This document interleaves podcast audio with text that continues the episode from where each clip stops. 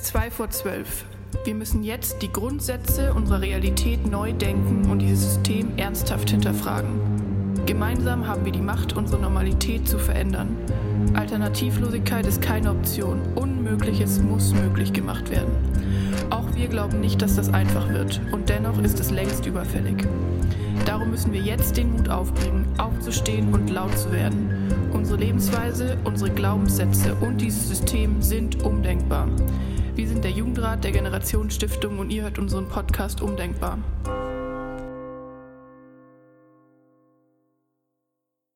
Hey Leute, herzlich willkommen. Schön, dass ihr wieder dabei seid beim Podcast Umdenkbar. Mein Name ist Elisa und ich begleite euch heute zusammen mit Hanna durch die Sendung. Und zwar geht es um unsere Kampagne und wir sind schon richtig gespannt, euch zu erzählen, was wir alles vorhaben.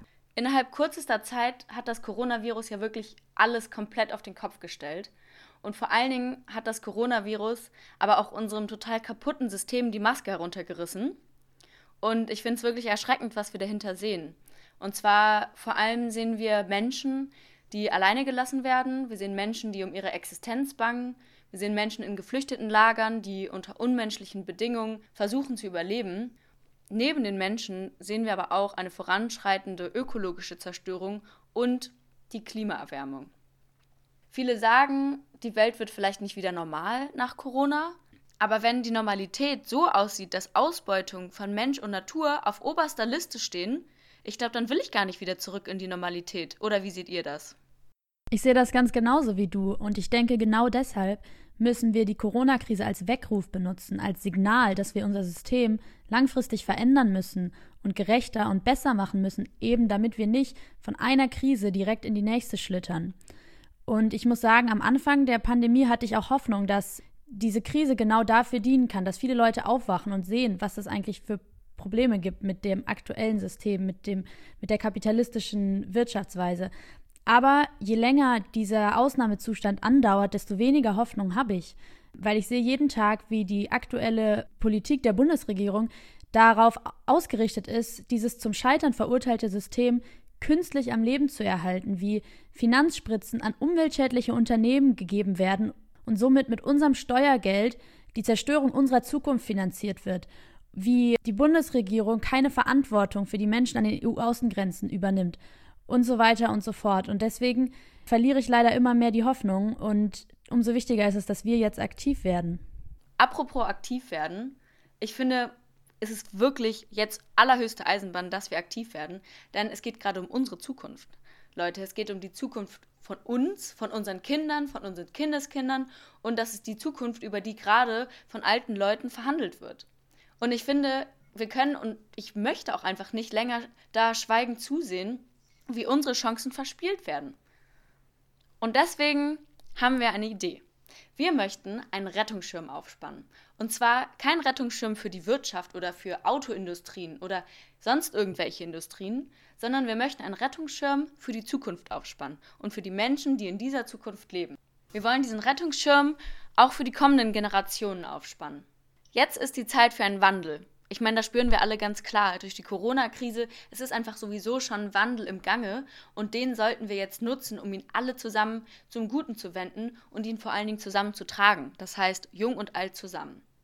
Und genau aus diesem Grund wird unser Rettungsschirm der Generation Rettungsschirm heißen. Generation Rettungsschirm heißt also unsere Kampagne. Aber was genau wollen wir damit bewirken?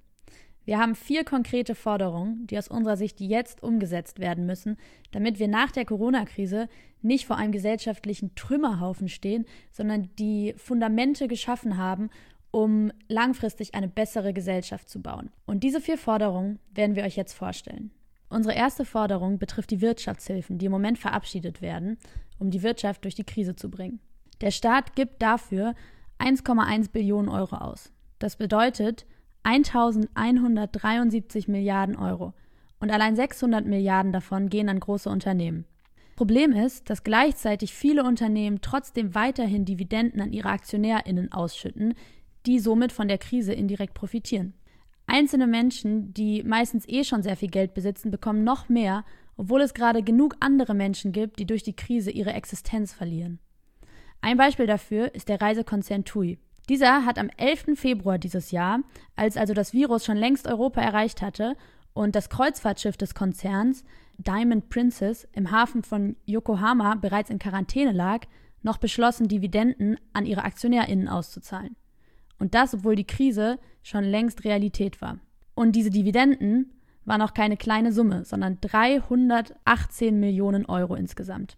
Keine vier Wochen später hat sich das Unternehmen dann bei der KfW Bank 1,8 Milliarden Euro geliehen, um dann kurz danach zu beschließen, trotzdem 8000 Arbeitsplätze abzubauen. Das muss man sich mal auf der Zunge zergehen lassen. Es bedeutet nichts anderes, als dass wir mit staatlichem Geld dieses Unternehmen gerettet haben, obwohl es noch genug Geld übrig hatte, um den AktionärInnen fette Dividenden zu zahlen. Trotzdem wurden die Arbeitsplätze nicht geschützt. Das Argument, der Staat muss Unternehmen also retten, um eben die Arbeitsplätze zu sichern, trifft hier auch nicht zu. Deshalb fordern wir, dass keine staatlichen Hilfsgelder mehr an Unternehmen ausgezahlt werden, die Dividenden an ihre AktionärInnen auszahlen. Außerdem sollten Unternehmen nicht einfach unreflektiert Geld bekommen, die Krisenhilfen sollten an transparente, soziale und ökologische Bedingungen gekoppelt sein. Denn der Punkt ist, dass das Geld, was jetzt ausgegeben wird, um die Wirtschaft zu retten, nicht einfach rumliegt, sondern es sind Schulden, die der Staat dafür machen muss. Und wer zahlt diese Schulden später zurück? Wir, die junge Generation. Und deswegen wäre es absurd und ein Skandal, wenn dieses Geld jetzt auch noch genutzt wird, um unsere Zukunft und unsere ökologischen Lebensgrundlagen zu zerstören. Da fühle ich mich einfach, tut mir leid für diese Wortwahl, komplett verarscht. Und wo hier schon von Klima und Klimawandel und Zukunft zerstören die Rede ist, da wisst ihr bestimmt auch genau, wie unsere zweite Forderung lauten wird. Und zwar ist es nämlich der Klimawandel. Oder in anderen Worten der globale Wandel. Denn es scheint nur allzu leicht, das irgendwie zu vergessen neben Corona. Man hat ja schon genug Sorgen. Aber wichtig zu sagen ist, und ich glaube, das wissen wir auch alle, das Klima wartet nicht. Und der Klimawandel wartet auch nicht, bis wir irgendwie mit dem Coronavirus fertig geworden sind. Das Problem ist eigentlich aktueller als je zuvor. Nochmal so als kurze Erinnerung oder als kurze Wiedereinführung die zentralsten Punkte vom Klimawandel. Also erstens, durch die Erderwärmung laufen wir Gefahr, dass die meisten Ökosysteme einfach nicht mehr funktionieren und aus der Balance geraten. Was passiert dann? Warum ist das für uns überhaupt relevant? Ich fasse das jetzt mal ganz kurz zusammen. Also erstens haben wir dann ein Problem mit dem sauberen Wasser. Zweitens wird der fruchtbare Boden immer knapper, um irgendwie Essen für uns, für die ganze wachsende Menschheit anzubauen. Ein drittes Problem sind die Wälder. Durch Abholzung, was passiert mit dem Holzvorrat? Holz ist auch eine lebenswichtige Ressource. Ein weiteres Problem ist die Eisschmelze. Ich meine, es liegt gerade in unserer Handlungsmacht und in unserer Hand, wie weit wir den Meeresspiegel ansteigen lassen durch die Eisschmelze. Klar, ihr hört das immer, was passiert dann? Der Meeresspiegel steigt um ein paar Zentimeter an. Aber es passiert ganz leicht. Allein nur bei 5 Meter Anstieg, was laut dem IPCC relativ wahrscheinlich ist zum Ende des Jahrhunderts, würden nicht nur einige Inselstaaten wie die schönen Fidschi-Inseln untergehen oder Kiribati, sondern ein Großteil der Felder, würde einfach untergehen und die Menschheit ist sehr zentralisiert an die Küstenregionen. Das heißt, viele Großstädte, Miami, das würde alles einfach im Meer versinken. Wenn man das sich jetzt mal so zahlenmäßig vorstellen möchte, werden auf jeden Fall ca. 500 Millionen Menschen ihr Zuhause verlieren, wenn der Meeresspiegel ansteigt. Für mich persönlich würde es auch als Zweck an sich schon reichen, das Klima aus Respekt der Natur gegenüber zu retten und versuchen da das Bestmöglichste zu tun, was in unserer Handlungsmacht liegt. Ich glaube, uns allen ist mittlerweile klar, dass der Klimawandel keine Gefahr ist, die in ferner Zukunft liegt, sondern der Klimawandel ist jetzt schon aktuell. Das sieht man an den ganzen Waldbränden. Nicht nur in Australien oder Russland sind wahnsinnig riesige Flächen an Wald verbrannt letzten Sommer, sondern auch in Brandenburg direkt vor unserer Haustür. Und das waren nicht nur ein oder zwei Waldbrände, sondern 500. Natürlich sind die Waldbrände auch erst der Anfang. Das wird noch einiges auf uns zukommen, seien es Dürren, Überschwemmungen, Wetterextreme, aber auch Parasiten und Pandemien können häufiger werden. Es ist nämlich jetzt auch schon von einigen Biodiversitätsexperten zu hören, dass der Coronavirus und dessen Ausbruch weltweit kein Zufall ist, sondern dass es auf unsere globalisierte Lebensweise zurückzuführen ist und dass das falsche Menschen- und Naturbild diesen Ausbruch gefördert hat. Ich möchte hier noch mal kurz im Anschluss sagen, dass jetzt meine kurze Klimawandel-Zusammenfassung keinen Anspruch auf Vollständigkeit erhebt. Diese kurze Zusammenfassung ist lediglich dazu da, um irgendwie uns allen nochmal die Eckpfeiler und die größten Probleme ins Bewusstsein zu rufen. Wie ach so herrlich es doch klingen mag, jetzt die ganzen Artikel zu lesen wie Corona ist super für den Klimawandel und die ganzen CO2-Emissionen sinken drastisch. Dass Corona wirklich hilfreich für die CO2-Emissionen und den Klimawandel ist, ist ein Trugschluss. Auch wenn die Flugzeuge am Boden sind und die Stickoxide in den meisten Großstädten drastisch zurückgehen, wie Satellitenbilder der European Space Agency auch beweisen, ist klar, dass das alles nur temporär ist. Sobald die Wirtschaft wieder angekurbelt wird, werden die Emissionen und die Stickoxide wieder steigen. Das kann man sogar jetzt in China schon beobachten. Rob Jackson, der Vorsitzende des Global Carbon Projects, sagt in einem Interview gegenüber der Zeit, auch wenn der Flugverkehr noch über ein Jahr still liegen würde, wäre das alles nur ein Tropfen auf einem heißen Stein. Denn nur wirksam wäre es, wenn wir wirklich eine langfristige Veränderung sehen würden. Ganz wichtig ist es, dass wir jetzt aus dieser Krise lernen und nicht einfach alles wie zuvor wieder aufbauen und künstlich am Leben erhalten, wie Hanna auch in der ersten Forderung schon gesagt hat. Natürlich ist es die schnellste und einfachste Rettung, alles wie bisher wieder zurechtzuruckeln. Aber es ist doch jetzt gerade dieser Wandel, den wir nutzen sollten, um etwas Gutes für das Klima zu tun. Nicht nur hilft die Corona-Krise nicht im Kampf gegen die Klimakatastrophe, sie macht sogar vieles noch schlimmer. Zum Beispiel, wenn die Wirtschaft am Boden liegt, wird es natürlich umso schwieriger, CO2-Preise oder CO2-Steuern einzuführen. Auch die sinkenden Ölpreise könnten eine Behinderung für die schnelle Durchsetzung der Energiewende sein. Wenn wir jetzt mal den Vergleich ziehen. Nach der letzten Finanzkrise hatten Umweltschützer auch große Hoffnung, dass diese Krise der Turnaround sein könnte. Aber die Politik nahm oder konnte diese Chance zu dieser Zeit nicht rechtzeitig wahrnehmen. Nach der Finanzkrise stiegen die Emissionen sogar noch mehr als vor der Krise. Ich glaube, diesen Fehler sollten wir nicht nochmal machen. Diesmal sollten wir aus der Krise lernen und die Krise und den inhärenten Wandel nutzen. Deutschland ist eines der Länder, die sich 2015 in Paris dazu verpflichtet haben, die Erderwärmung zu begrenzen. Das Ziel war damals, mit dem Abkommen die globale Erderwärmung auf jeden Fall unter 2 Grad zu begrenzen, im Optimalfall sogar auf 1,5 Grad. Dazu muss man sagen, dass schon eine Erderwärmung von 1,5 oder 2 Grad riesiges globales Chaos mit sich bringen würde und kein wünschenswerter Zustand ist. Es ist sozusagen die Grenze zur absoluten Katastrophe. Außerdem sind die Ziele, die für jedes Land gesteckt wurden, in dem Pariser Abkommen nicht ausreichend. Selbst wenn jedes Land die offiziellen Ziele einhält, werden wir immer noch eine Erderwärmung von drei Grad haben. Um das Ganze aber noch zu toppen, verfehlt Deutschland diese Ziele auch noch. Diese Ziele, die uns schon zu drei Grad Erderwärmung bringen würden. Das ist einfach inakzeptabel und eine Sünde an unserer Zukunft. Es ist unverhandelbar, dass Deutschland die Ziele des Abkommens erreicht und sogar übertreffen muss. Deutschland muss außerdem die EU dazu motivieren, dass das Gleiche auch auf EU-Ebene passiert und sich global dafür einsetzen, dass die 1,5 Grad erreicht werden. Wir können es uns also nicht leisten, noch länger zu warten. Wir müssen jetzt handeln und uns gemeinsam gegen die Klimakatastrophe verbünden. Und genau aus diesen Gründen haben wir unsere zweite Forderung formuliert. Wir fordern, dass die Bundesregierung die Klimakatastrophe als genauso akute Notfallsituation wie die Corona-Krise einstuft und anerkennt. Gleichzeitig muss endlich mal ein Plan zur Erhöhung des Klimaschutzes vorgelegt werden. Sollten wir nichts gegen die Klimakatastrophe unternehmen, würden wir damit unsere eigene Lebensgrundlage zerstören. Das zu verhindern wird sehr anstrengend, aufwendig und bestimmt auch ziemlich viel Geld kosten. Aber es ist unumgänglich. Genau deshalb fordern wir die Auflage eines Klimabudgets das mindestens genauso hoch ist wie die gerade verabschiedeten Wirtschaftshilfen. Gerade eben haben wir schon von Elisa gehört, was in der Zukunft auf uns zukommt, wenn wir es nicht schaffen, die Klimakatastrophe einzudämmen. Schreckliches Leid für unglaublich viele Menschen auf der ganzen Welt. Fakt ist aber leider, dass schon jetzt schreckliches Leid vor sich geht und das sogar an den europäischen Außengrenzen. Die CDU, eine Regierungspartei mit Sitz im Deutschen Bundestag, beansprucht christliche Werte für sich, redet von Nächstenliebe und Barmherzigkeit. Und selbst wenn man diese Werte nicht teilt, so müssen wir uns doch alle darüber einig sein, dass in unserem Grundgesetz von der Würde des Menschen die Rede ist und dass diese nicht antastbar ist und dass die Europäische Union sich selber als Retterin und Verfechterin der Menschenrechte feiert. Und trotzdem sind allein von 2014 bis 2019 18.892 Menschen im Mittelmeer gestorben auf der Flucht und die europäischen Außengrenzen gelten daher sogar als die tödlichste Grenze der Welt.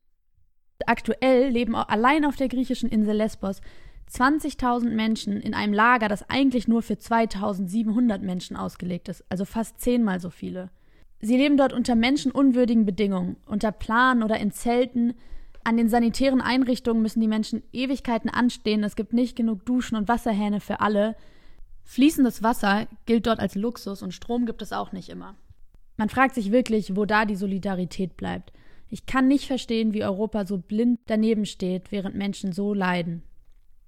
Woher nehmen wir uns denn das Recht darüber zu entscheiden, wie diese Menschen zu leben haben? Woher nehmen wir uns das Recht, ihnen ein sicheres, menschenwürdiges Leben in Europa zu verwehren, worauf sie ein Recht hätten? Und gleichzeitig reden wir noch heuchlerisch über Solidarität und Menschenrechte und die EU feiert sich dafür, den Friedensnobelpreis bekommen zu haben? Wir alle verletzen mit der EU gemeinsam die Menschenrechte, wenn wir da zugucken und nicht einschreiten. Und gerade im Angesicht dieser Pandemie müssen wir das Elend so schnell wie irgendwie nur möglich beenden. Denn die medizinischen Bedingungen im Lager Moria sind katastrophal und das gilt auch für alle anderen Lager. Es gibt dort nur drei Ärzte und den Mindestabstand kann dort angesichts der Lebensbedingungen natürlich niemand einhalten. Selbst die Organisation Ärzte ohne Grenze warnt, dass das Lager ein, Zitat, idealer Nährboden für einen Ausbruch des Coronavirus wäre und von der hoffnungslosen und auswegslosen Lage, sobald das Virus das Lager erreicht, was leider nur noch eine Frage der Zeit ist. Man hört ab und zu in Medienberichten davon, dass Menschen sich in Moria das Leben nehmen, weil für sie der Tod besser ist als ein Leben dort. Und deswegen schließen wir uns der Kampagne Leave No One Behind an und fordern die sofortige Evakuierung aller überfüllter Geflüchtetenlager an den europäischen Außengrenzen. Alle, egal mit welchem Pass und egal welcher Herkunft, müssen ein menschenwürdiges Leben in einem europäischen Land führen können. Und das ist ja auch nicht unmöglich. Allein in Deutschland haben sich schon mehr als 120 Kommunen dazu bereit erklärt, sichere Hafen zu werden und Geflüchtete aufzunehmen. Wir fordern außerdem eine menschenwürdige Umgestaltung der Asylpolitik. Jeder Mensch sollte das Recht haben, seinen Wohnort frei wählen zu dürfen. Deshalb muss die Dublin-Verordnung, die dies verhindert, abgeschafft werden und stattdessen müssen legale Fluchtrouten geschaffen werden und vor allem müssen die Fluchtursachen bekämpft werden.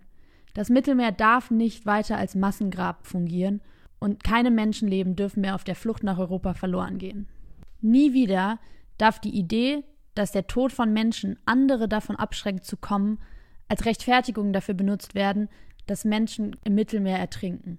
Statt die perfide Strategie zu benutzen, zu hoffen, dass der Tod von Menschen andere davon abhält zu kommen, müssen die wahren Fluchtursachen angegangen werden. Die europäischen Staaten tragen nämlich durch ihre Lebens- und Produktionsweisen eine Mitschuld daran, dass täglich Menschen vor den prekären und lebensbedrohlichen Verhältnissen ihrer Heimat fliehen müssen. Rüstungsexporte in den Nahen und Mittleren Osten zum Beispiel, die auch von Deutschland ausgehen. Spekulation mit Nahrungsmitteln, Landraub in Afrika oder Export zu Dumpingpreisen. Es gibt unzählige Beispiele, wie unsere westliche Politik Menschen zur Flucht zwingt. Indem die EU ihre wirtschaftlichen Eigeninteressen derart rücksichtslos verfolgt und mit ihren Lebens- und Produktionsbedingungen den Klimawandel täglich ankurbelt, welcher dann wiederum zur Fluchtursache wird, ist ein nicht zu akzeptierendes Paradox, dass die EU sich trotzdem nicht verantwortlich sieht für die Konsequenzen ihrer eigenen Handlung. Und statt dass endlich die wahren Fluchtursachen angegangen werden, versucht Deutschland im Moment Menschen von der Flucht abzuhalten, indem sie Webseiten installieren, wie zum Beispiel Rumors About Germany, also Gerüchte über Deutschland. Diese Website ist initiiert vom Auswärtigen Amt und dient dazu, Menschen abzuschrecken, indem Falschinformationen über Deutschland verbreitet werden. Das Leben in Deutschland wird dort als mühsam, bürokratisch und perspektivlos beschrieben. Die Nachricht, die diese Webseite senden soll, ist, bleibt lieber da, wo ihr seid. Wir fordern deshalb, dass diesem Trauerspiel endlich ein Ende gesetzt wird. Auf die Lippenbekenntnisse von Menschenrechte und Menschenwürde müssen endlich Taten folgen. Die Geflüchtetenlager in Moria und anderswo müssen sofort evakuiert werden und ein sicheres, menschenwürdiges Leben muss für alle Menschen garantiert werden. Und jetzt kommen wir zu der vierten und letzten Forderung, nämlich soziale Spaltung beenden. Wir leben in einer Gesellschaft mit einem funktionierenden Sozialwesen und wir leben auch gleichzeitig in einem Industriestaat. Wie kann es dann sein, dass Menschen immer noch um ihre Existenz bangen müssen? Wir leben immerhin im Jahr 2020. 2017 war allein jedes fünfte Kind von Armut betroffen in Deutschland. Und das kann nicht sein, weil wir zu wenig Ressourcen haben. Nein, überhaupt nicht. Diese sind einfach komplett falsch verteilt. Ein Fun Fact: Es gibt in der EU mehr freistehende Wohnungen als Obdachlose.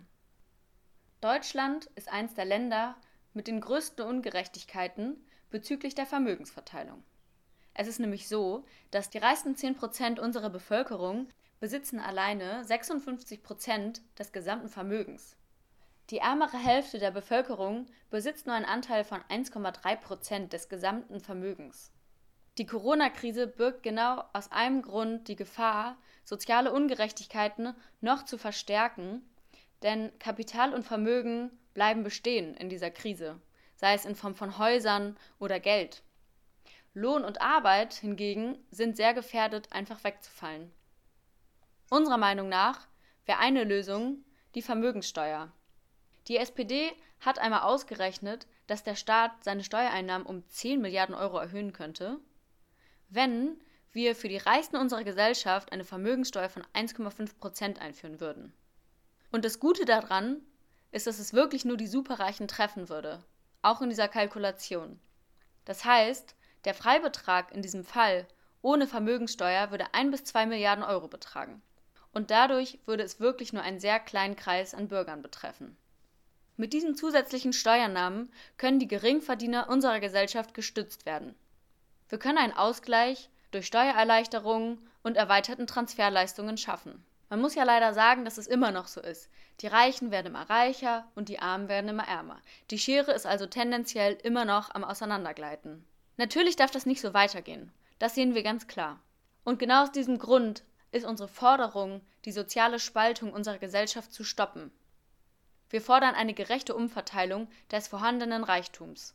Heute wissen wir, dass die Volkswirtschaft in einer ökonomisch gleichen Gesellschaft viel besser läuft, vom Grundsatz auf, und das Wohlbefinden der Bevölkerung auch sehr viel höher ist als in ungleichen Ländern. Das ist doch ein Grund mehr, um die soziale Spaltung versuchen zu minimieren und wieder zu einer Gemeinschaft zusammenzuwachsen. Meiner Meinung nach ist das schon Grund genug, um diese Forderung durchzusetzen.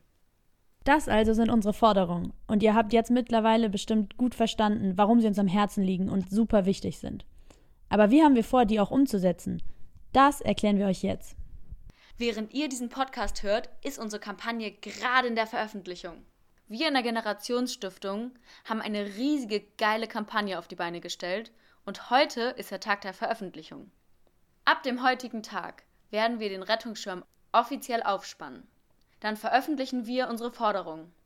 Und damit die Kampagne richtig groß wird und vor allen Dingen erfolgreich wird, wollen wir euch alle mit ins Boot holen. Seid ihr auch empört und sauer und könnt nicht länger tatenlos zusehen, wie Autolobby und Co. gerade unsere Zukunft versauen? dann seid ihr bei uns genau richtig.